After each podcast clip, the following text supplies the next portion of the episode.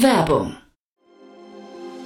Sei dabei beim HTGF Family Day am 11. und 12. Juni in der Station Berlin. Für zwei Tage voller Inspiration und Business. Tauche ein in ein einzigartiges Netzwerkerlebnis mit bis zu 1500 Teilnehmenden. Erkunde das innovative Seed- und Later-Stage-Portfolio des Hightech Gründerfonds. Lass dich vom vielseitigen Programm inspirieren und knüpfe wertvolle Kontakte. Sichere dir jetzt dein Ticket. Mehr Informationen findest du unter www.family-day-htgf www.ftf.de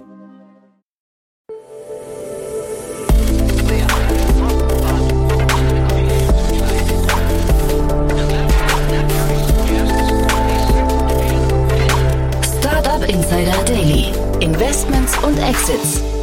Herzlich willkommen zu Startup Insider Daily. Mein Name ist Jan Thomas und das hier ist unser morgendliches Format Investments und Exits. Ihr wisst ja, wir begrüßen jeden Morgen die wichtigsten Investorinnen und Investoren aus Deutschland, Österreich und der Schweiz und sprechen über Finanzierungsrunden und über Exits und über ja alles, was wichtig ist oder wichtig wird aus Sicht der Investorinnen und Investoren.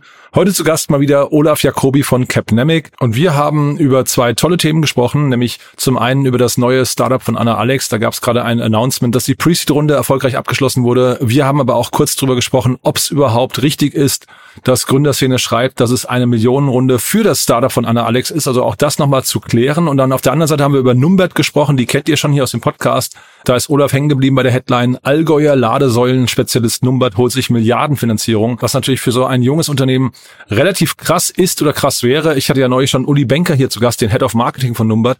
Und da haben wir ja schon drüber gesprochen, wie diese Runde strukturiert ist, beziehungsweise wie es überhaupt zu diesem Milliardeninvestment kommen könnte. Aber Olaf hat es auch nochmal ja quasi hinterfragt. Und dann haben wir über viele andere Themen gesprochen, so links und rechts. Ihr wisst ja, Olaf ist schon lange dabei, hat schon viel gesehen und wir haben eben unter anderem aus aktuellem Anlass über das Thema Seriengründer gesprochen, beziehungsweise über den Blick von Olaf da drauf. Also ein super Gespräch, das jetzt auf euch wartet zum Wochenauftakt. Hier jetzt, wie gesagt, Olaf Jacobi von Capnemic.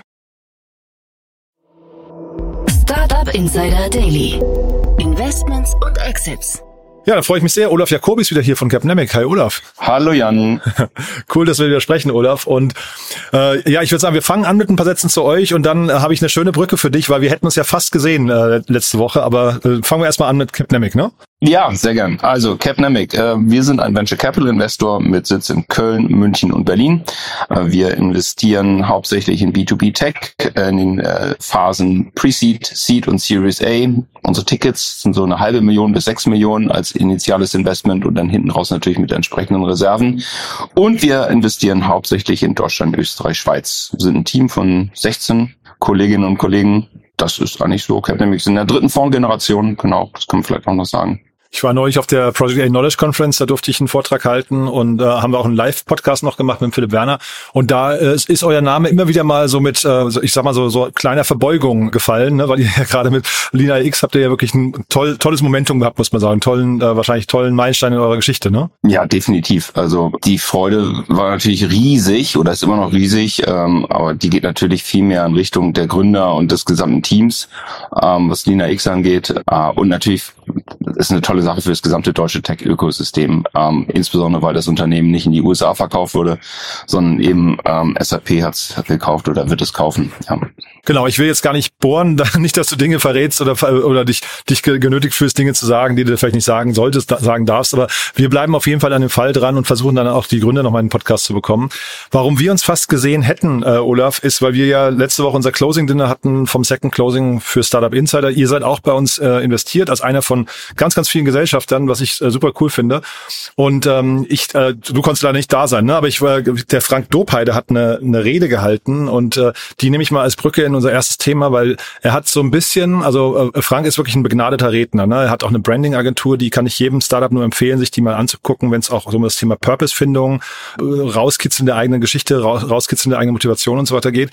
Und er hat so ein bisschen auf Seriengründer ich will jetzt nicht sagen geschimpft, aber er hat äh, aus, weil ich kenne das so aus Investorensicht, findet man Seriengründer besonders gut, weil sie halt bestimmte Fehler nicht nochmal machen oder sie haben quasi in den vorherigen Startups schon gelernt und ja, deswegen geht man davon aus, sie sind jetzt schneller und treffen bessere Entscheidungen. Aber er hat gesagt, er hat dann das Beispiel Klaus Hipp zum Beispiel angeführt, hat gesagt, du brauchst halt auch Unternehmen, wo der Gründer komplett dahinter steht, eine Personenmarke mit dem, mit dem Unternehmen assoziierbar ist. Und das wäre halt genau bei Seriengründern eigentlich nicht der Fall. Und da wollte ich einfach mal deinen Blick drauf hören, einfach weil wir gleich ein Thema haben, wo das, glaube ich, ganz gut passt. Mhm.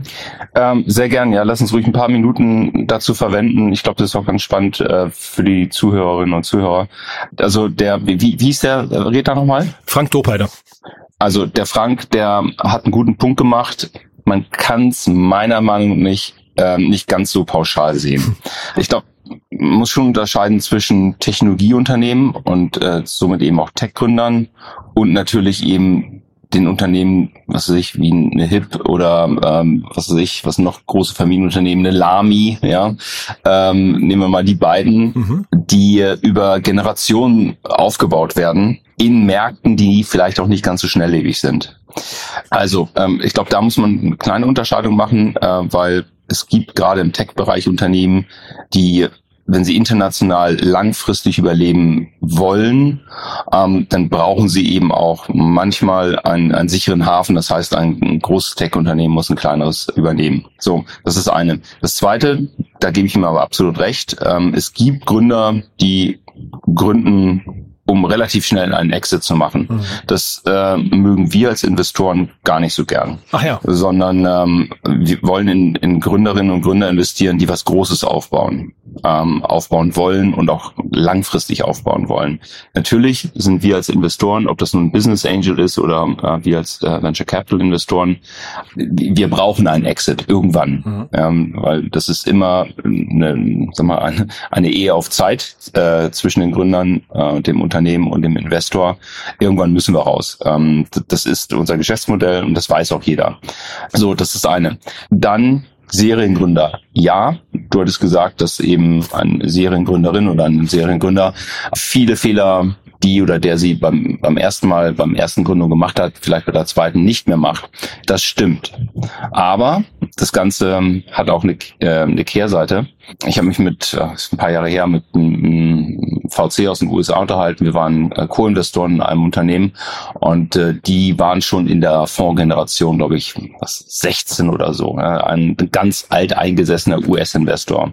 Will die, ähm, die Marke jetzt nicht nennen. Und äh, wir haben so über ähm, verschiedene Kennziffern, die wir erheben in unserem Portfolio und äh, auch die erheben in ihrem Portfolio unterhalten. Und eine Kennziffer, die kannten wir in Deutschland noch nicht, und zwar, dass die Quote von Seriengründern in einem Venture Capital Fonds Portfolio. Ach ja. Und er meinte, die wollen nicht über 50 Prozent Serial Entrepreneurs im Portfolio haben. Warum? Er sagt, also ich muss wirklich auf Englisch äh, sagen, was er mir gesagt hat, ich werde es nicht vergessen. The crazy shit is done or invented by first-time entrepreneurs. Also das, wo man wirklich sagt, okay, wenn das funktioniert, dann ist es ein Moonshot, ja, ja cool. dann, dann ist es riesig. Ja. Die Wahrscheinlichkeit, dass das ein, äh, ein First-Time-Entrepreneur macht, ist weitaus größer als ein Second- or Third-Time-Entrepreneur. Wahrscheinlich, weil eben man bei der ersten Gründung schon sehr viele blaue Flecke, sehr viele Narben bekommen hat mhm. und ähm, vielleicht nicht mehr ganz so getrieben ist. Ich weiß nicht. Also das fand ich ganz interessant. Aber ansonsten hilft es natürlich, das Ganze schon mal gemacht zu haben. Äh, Unsicherheit ist ja vielleicht auch ein, sag mal, ein, gesunder Faktor, ne? Wenn du vielleicht eben nicht Dinge, also ne, das, das zwingt dich ja, dich dauernd zu hinterfragen. Wenn du eigentlich die ganze Zeit so reingehst und sagst, naja, ich, ich kenne das schon alles, dann bist du vielleicht auch manchmal zu selbstsicher. Ja, ging mir selber so. Bei meinem dritten eigenen Startup haben wir, das war 2005, sehr viel Geld eingesammelt. In der Seed-Runde waren das, glaube ich, siebeneinhalb Millionen Euro. Also 2005, ja, das äh, waren noch andere Zeiten, aber dafür war es eben ähm, sehr viel Geld. Und äh, das Unternehmen gibt es zwar noch, aber wir waren zu selbstsicher. Also mein Co-Founder, CTO, vorher CTO bei SUSE gewesen und ich, wir waren ganz sicher, dass wir es hinkriegen. Und ähm, naja, ähm, es ist eben nicht durchskaliert, das Unternehmen, ist auch irgendwann so bei einer Ceiling geblieben, gibt es auch noch, aber hat nicht so funktioniert wie die beiden vorher. Mhm. Wir beide kennen den Josef Brunner gut, der hat dann im Abend neben mir gestanden, als der Frank die Rede gehalten hat, der ist Seriengründer und da, also jetzt kann ich natürlich nach vorne raus keine, keine Prognose abgeben, aber ich glaube vier, vier Unternehmen aufgebaut, jedes war größer als das davor und da hat man schon das Gefühl, mhm. er, er reflektiert sehr klar ähm, die, die Fehler, die er vorher gemacht hat. Du hast von Narben gesprochen, deswegen erinnere ich mich gerade an ihn, ja. weil er immer von seinen Narben auf dem Rücken spricht. Ne? Und ähm, ich glaube, das, also das kann schon auch sein, dass man einfach ähm, immer besser wird im Laufe der Zeit und dann, wenn man vielleicht eine gewisse Passion hat, das, da bin ich schon beim Frank, ich glaube, die braucht man, aber wenn man eine Passion hat und jetzt nicht nur wegen Geld gründet, dann ähm, wird man vielleicht tatsächlich mit jedem mal besser. Ne? Josef ist ein Ausnahmetalent und ähm, also wie gesagt, ich, ich war diese Woche, habe ich ihn gerade getroffen, war ja. wieder ein bisschen abgedatet und ähm, er hat mir von seinen neuen ähm, Projekten erzählt. Ähm, Ach, da weißt du jetzt mehr als ich, ja. Okay. Josef ist ein totales Ausnahmetalent. Ich hoffe, er hört den Podcast und ähm, soll sich keiner mit dem Josef vergleichen.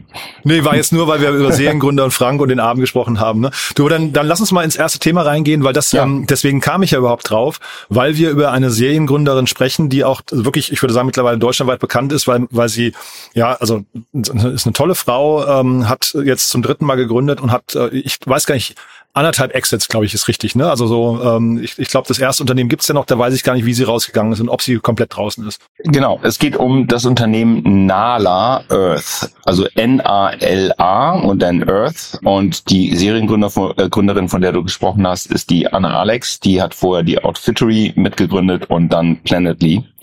Die Anna hat auch zwei Mitgründer, das sagen wir der, der Nick Zumbühl, vorher BCG und der äh, Nicolas Somigi, ich weiß nicht, wie man es ausspricht, mhm. der war vorher Climate Risk Manager äh, bei der Credit Suisse.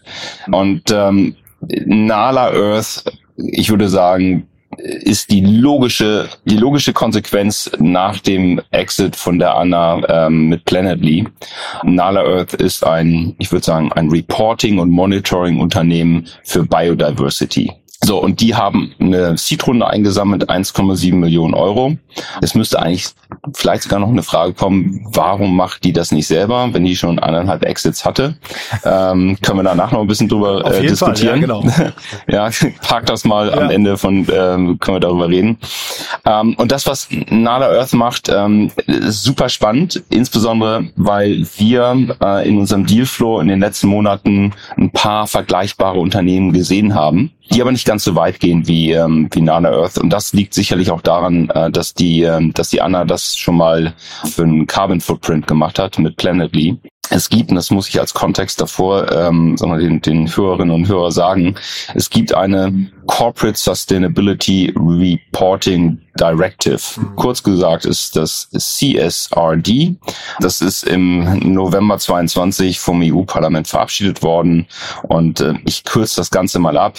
Große Unternehmen müssen ab 2024 ähm, ein Biodiversity Reporting initiieren.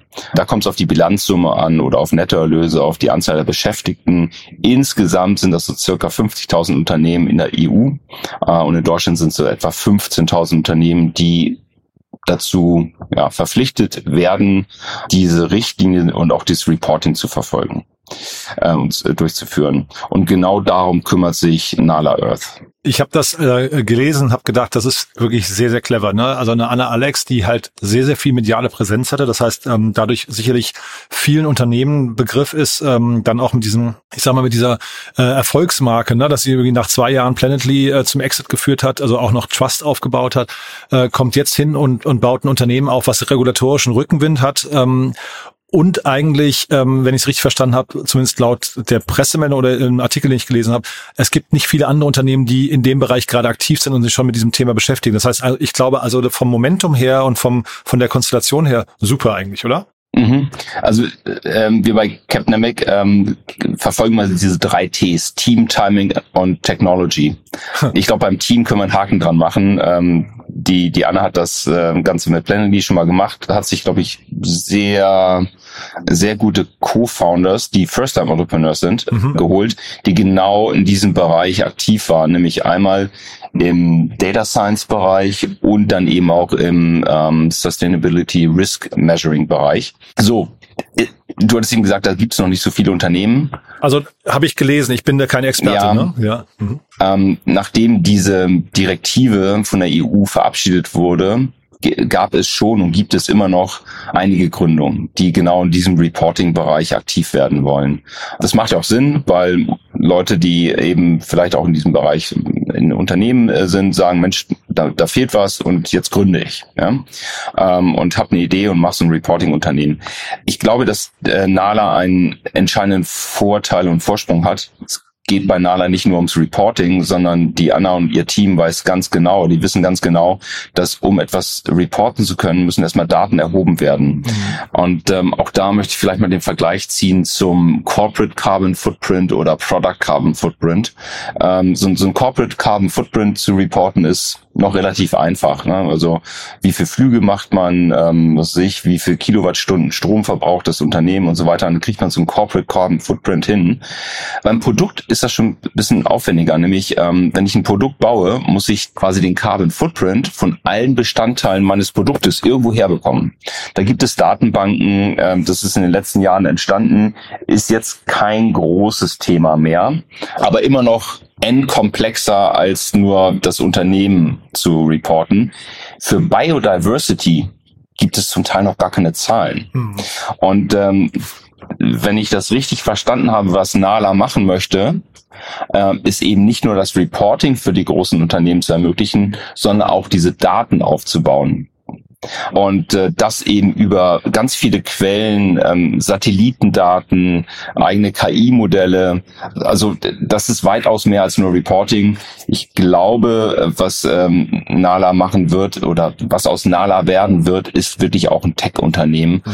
ähm, die sehr großen Datenschatz äh, aufbauen werden. Hätte ich jetzt auch gedacht, ne? Das ist ein Big Data Thema, weil sie schreiben auf der Webseite auch, sie suchen die ganze Zeit nach neuen Datenquellen, neuen Reports, Research und so weiter. Ja. Das macht total Sinn. Ich glaube, das muss ja hinterher eigentlich die, äh, der unfaire Vorteil sein, den sie aufbauen, oder? Ja, genau. Vielleicht zu den Investoren. Es sind, ähm, ja, kann man sagen, eigentlich so das, äh, nicht das Who is Who, aber doch einige bekannte Business Angels, ein kleiner VC ähm, aus der Schweiz mit äh, zwei, glaube ich sogar, oder? Hatte ich gesehen. Ne? Wingman Ventures ja. ähm, und wer noch? Blue Dot hatte ich gesehen, ne? Ähm, äh, Pale Blue Dot heißen die. Ah ja, ja, ja, ja genau. Und ansonsten ähm, ihre ehemalige Co-Founderin, äh, die Julia äh, Bösch ähm, von Outfittery ist mit dabei. Lea Sophie Kramer habe ich gesehen, ne? Aber dann eben auch so äh, Leute zum Beispiel der Executive Vice President Global Transformation und Category Leadership von Estée Lauder, äh, Lauder halt, werden glaube ich ausgesprochen, mhm. ne?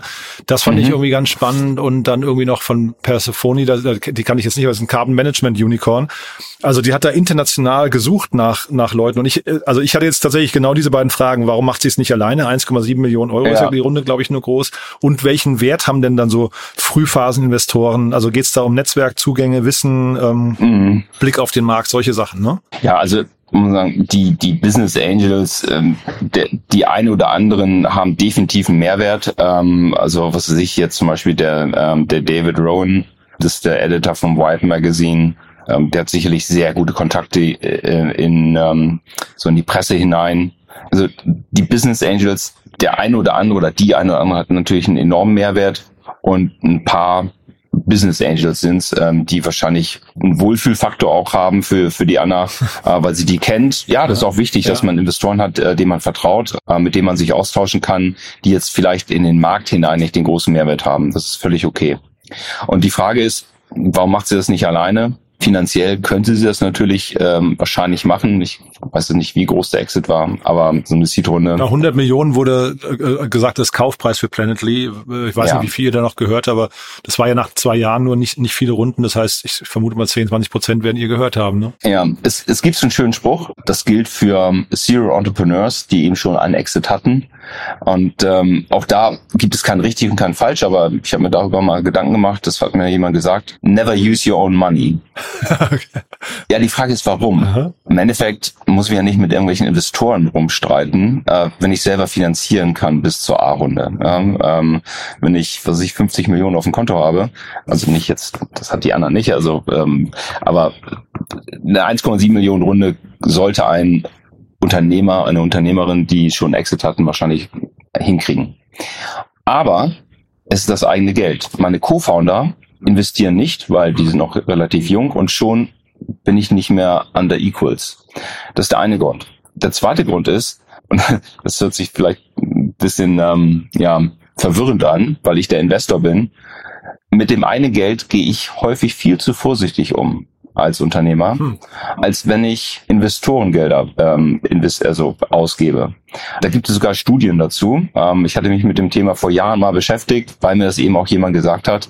Und äh, deshalb macht es auch Sinn, in, in Seed-Runden von einer Serienunternehmerin, die ja nicht das genügende Kleingeld für so eine Seed-Runde aufbringen könnte, externe Investoren hinzuzunehmen, um auch mit ihren Co-Founders auf Augenhöhe bleiben zu können weil du sagst nicht an der Equis, ähm, der Cap Table, ich habe mir den Handelsregister angeguckt, der ist total interessant, mhm. weil die beiden Co-Gründer haben beide deutlich mehr Anteile als die Anna. Oh, ja. okay.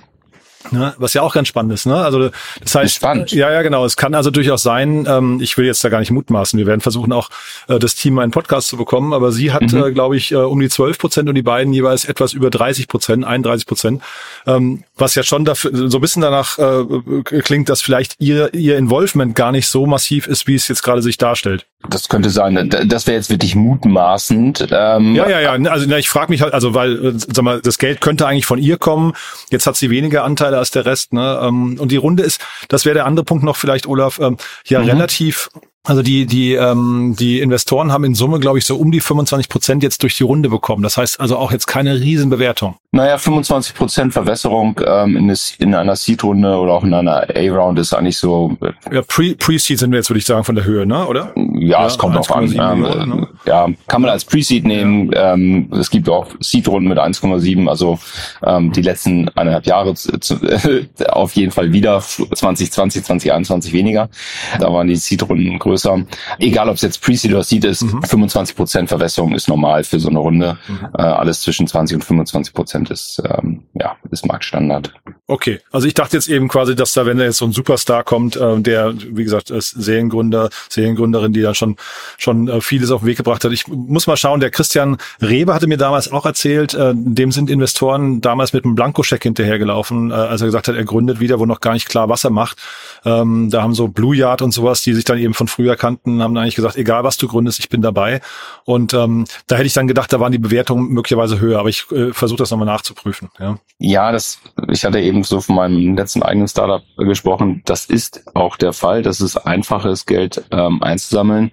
Aber ich weiß nicht, wie Pitch läuft, aber ähm, vielleicht ist das auch mal interessant, sagen, okay, macht es Sinn, mit Blankoscheck hinterherzulaufen. Hm. Natürlich muss man sich das Unternehmen anschauen. Also es gutes Beispiel, Josef Brunner. Ne? In sein erstes Unternehmen habe ich investiert als Seed-Investor und habe es auch mit ähm, ja, sehr stark geholfen aufzubauen. In Relayer habe ich nicht investiert, hätte ich mal machen sollen. okay. Ähm, ist ein Antiportfolio, ja. was wir jetzt besprechen, ja? Ist, ist ein Antiportfolio, definitiv. Ja. Okay. Ja, also ich fand das nur ganz spannend. Also den, den Cap-Table, ähm, dass sie da deutlich weniger hat als der Rest, äh, wie gesagt, hätte ich nicht gedacht. Ne? Ähm, aber bleiben wir, bleiben wir mal dran. Es wird, ein, es wird einen Grund geben. Es wird einen Grund, Grund geben, ganz genau. Ja. Ne? Ähm, du dann, Olaf, du hast ja noch ein zweites Thema mitgebracht, das kenne ich ganz gut, weil wir neulich den, den Marketingchef schon im Podcast hatten, aber da bin ich mal sehr gespannt auf deinen Blick, weil es ein sehr eigener Case ist, finde ich. Ne? Oh Gott, Asche auf mein Haupt. Ich habe natürlich diesen Podcast nicht gehört. Ähm, ist nicht schlimm, wir, wir veröffentlichen bin, bin, bin somit natürlich, bin somit nicht so gut vorbereitet. Nein, ähm, das, das Thema ist Numbart. NUMBAT, mhm. ein äh, Ladesäulenspezialist aus dem Allgäu, holt sich eine Milliardenfinanzierung. Das war der Aufmacher und aus dem Grund musste ich mir das einfach mal anschauen. Ich habe gesagt, halt mal stopp, ähm, gegründet 2021 und jetzt eine Milliardenfinanzierung. Ein Unternehmen, von dem ich, weil ich den Podcast nicht gehört habe, ähm, noch nie was gehört habe. Da musste ich mal ein bisschen reinschauen. Was macht Numbert? Numbert stellt Schnellladesäulen her mit einem Batteriespeicher. Und äh, diese Schnellladesäulen, die vermarkten sie an oder wollen sie aufstellen ähm, auf Parkplätzen von Supermärkten zum Beispiel. Und ähm, dann ähm, wollen sie auch den Supermärkten vorschlagen, Solarpanels auf Dach zu packen und somit eben diese Ladesäulen, also die Batteriespeicher damit zu laden und ähm, somit eben auch für die Kunden, die bei den, auf den Parkplätzen der Supermärkte parken, attraktiver zu sein, damit sie dann eben ihr E-Auto dort eben laden können. So, da hat investiert, kurz nach der Gründung, eCapital. Das ist ein Frühphasen-Tech-Investor aus Münster. Und jetzt gab es eben diese ähm, Bekanntgabe Milliardenfinanzierung. Das habe ich mir mal angeschaut. Also es ist keine Milliardenfinanzierung. Ich finde die, die Schlagzeile einfach ein bisschen irreführend. Das sehen wir leider immer wieder mal, ne? dass da Leute irgendwie ein bisschen übertreiben bei der, bei der Headline. Ja, ja es gab also eine Convertible Note äh, von der Patricia. Äh, das ist ein, Patricia ist ein, eigentlich ein Immobilieninfrastruktur-Investor. Ähm, und ähm, eine Debt-Finanzierung von der Deutschen Anlage Leasing.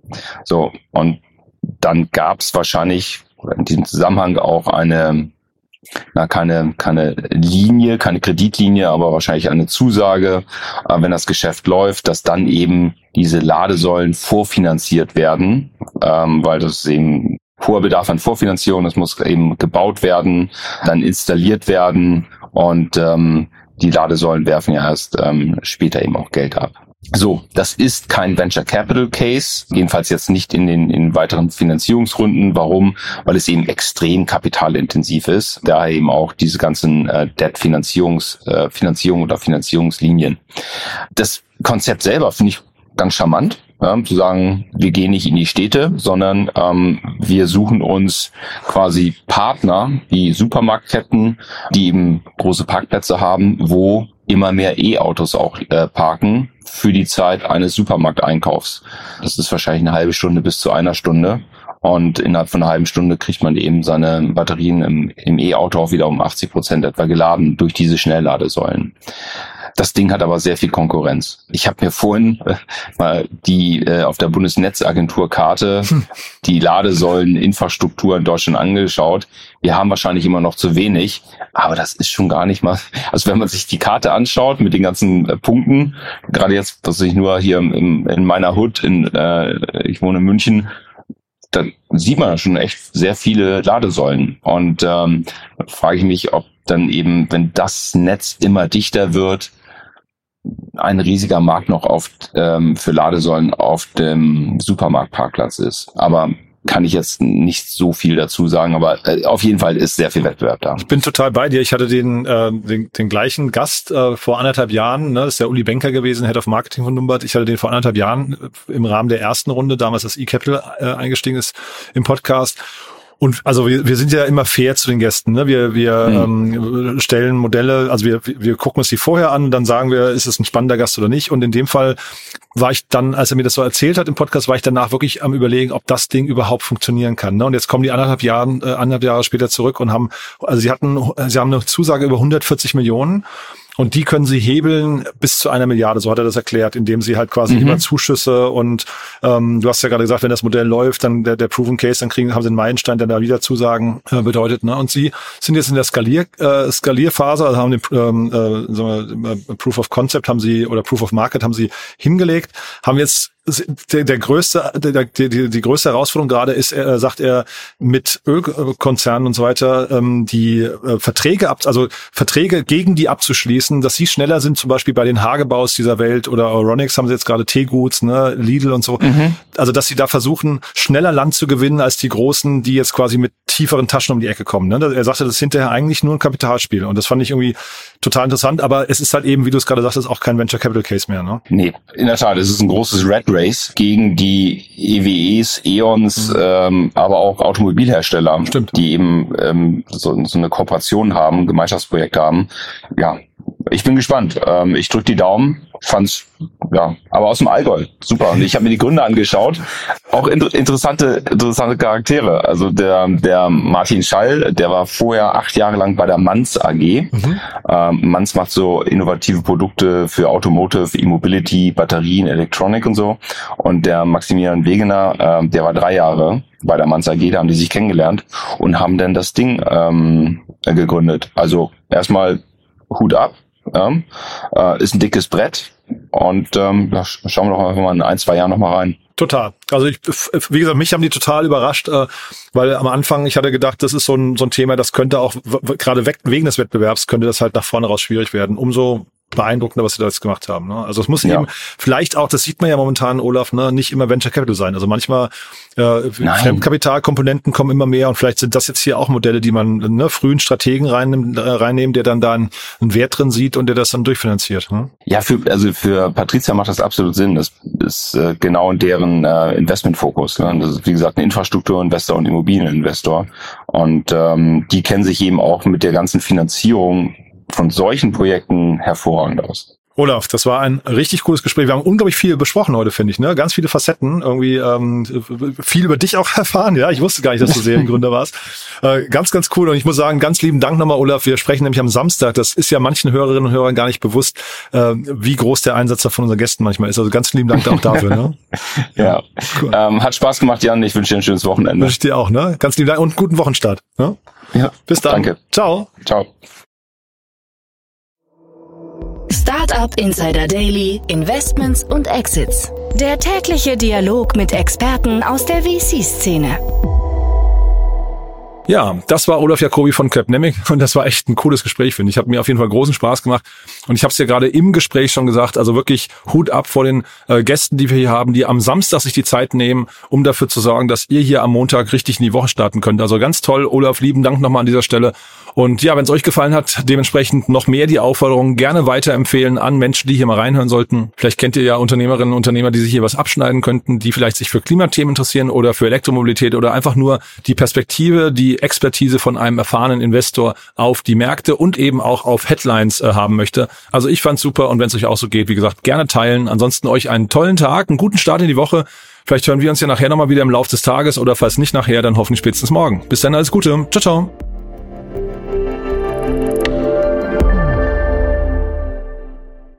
Transparenzhinweis. Der heutige Gast steht mit Startup Insider in einer direkten oder indirekten wirtschaftlichen Beziehung. Unsere Statuten sehen vor, dass diese Beziehung unsere Neutralität und Objektivität nicht beeinflusst. Eine Übersicht unserer Kunden und Partner findet man auf www.startupinsider.de slash Kunden. Eine Übersicht unserer Gesellschafter findet man auf www.startupinsider.de slash Gesellschaft. Diese Sendung wurde präsentiert von Fincredible. Onboarding made easy mit Open Banking. Mehr Infos unter www.fincredible.io. Da.